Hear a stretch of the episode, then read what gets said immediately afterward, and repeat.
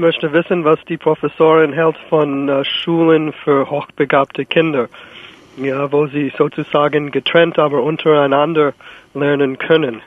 Ja, weil ich komme aus New York und dort gab immer äh, gab es immer die Diskussion, äh, solche Schulen zeugen eine Elite und das sei unerwünscht und sowas. Aber ich habe die Grundschule stinklangweilig gefunden und erst am Gymnasium konnte ich mich aussortieren lassen und äh, fortgeschrittene Versionen der, der Kurse besuchen. Ja, ich würde so sagen, idealerweise braucht man keine Extraschulen für Hochbegabte, weil eine Schule auf das gesamte Begabungsspektrum eingestellt ist.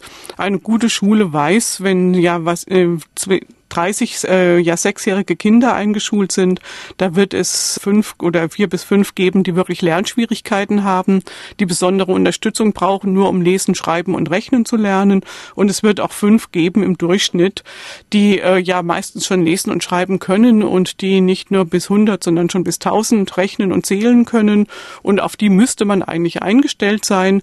Da muss man sich dann überlegen, ob man eben innerhalb der Schule für die Kinder ein, ein besonderes Angebot Angebot macht, ob man es im Unterricht integrieren kann. Also da kann ein Lehrer, manche Lehrer sind da sehr fantasievoll. Ich kenne eine Lehrerin, die lässt einfach die Kinder, die schon so gut rechnen können, mal Rechenaufgaben für die anderen Kinder äh, entwickeln. Und äh, so kommen die Kinder in eine neue Rolle und äh, lernen aber trotzdem noch den Umgang mit Zahlen.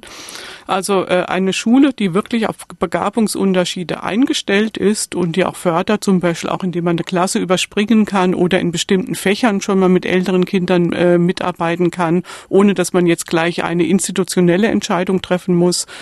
Wenn wir solche Schulen hätten, bräuchten wir keine Extraschule. Ja, also es ist immer so ein, ja, es ist immer eine gewisse Armutserklärung, wenn man eben immer weiter separieren muss. Das heißt, es klappt irgendwo nicht.